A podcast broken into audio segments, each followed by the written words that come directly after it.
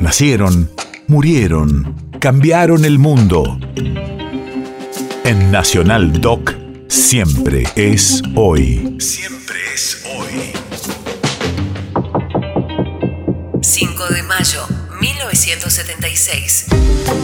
Hace 46 años, en la madrugada, es secuestrado, torturado y desaparecido el escritor Haroldo Conti.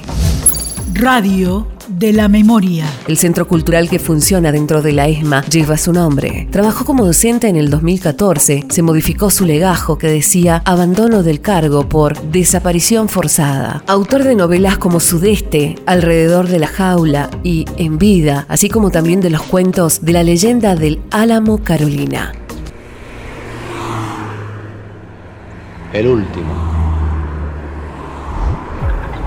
Un buen día me hice un vago, así como lo oyen. No sé cuándo empezó, pero aquí me tienen tumbado a un costado del camino esperando que pase un camión y me lleve a cualquier parte. Ustedes deben haber visto un tipo de esos desde la ventanilla de un ómnibus o del tren. Pues yo soy uno de esos exactamente y puedo asegurarles que me siento muy a gusto. Cualquiera de ustedes diría que solamente al último de los hombres se les puede ocurrir tal cosa. Soy el último de los hombres también eso. Lo que posiblemente a nadie se le pase por la cabeza es que alguien pueda ser feliz justamente siendo el último de los hombres. Ni siquiera a mí mismo se me hubiera ocurrido hace un tiempo cuando, dentro de mis alcances, luchaba con todas mis fuerzas por estar entre los primeros. Pero no es eso lo que quiero decir, al menos por ahora. Me preguntaba sencillamente cuánto empezó. Este es un hábito que me queda de la otra vida, decir la vida de ustedes, porque ¿qué puede importarle a un verdadero vago cómo y cuándo empezó cualquier cosa?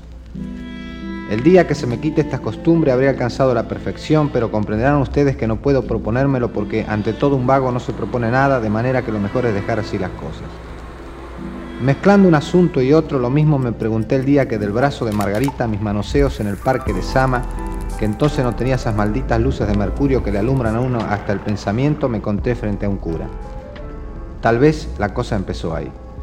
No quiero decir que me tomara desprevenido, pero de cualquier forma con el tiempo pareció que había sido así.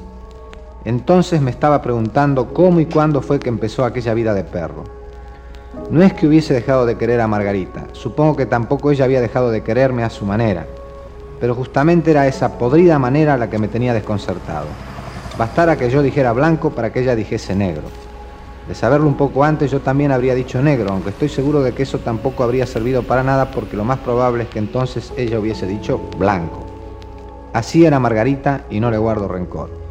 Quiero que comprendan esto, no le guardo rencor a Margarita ni a toda esa puta vida como se dice vulgarmente y para abreviar.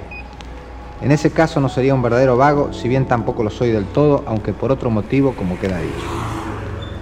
¿Me creerán ustedes si les digo que a pesar de todo conservo muy buenos recuerdos de aquel tiempo? Yo era feliz también a mi manera y si aquello terminó es porque no podía pasar otra cosa.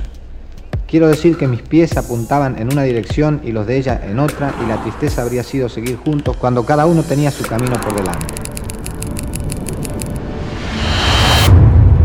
País de efemérides.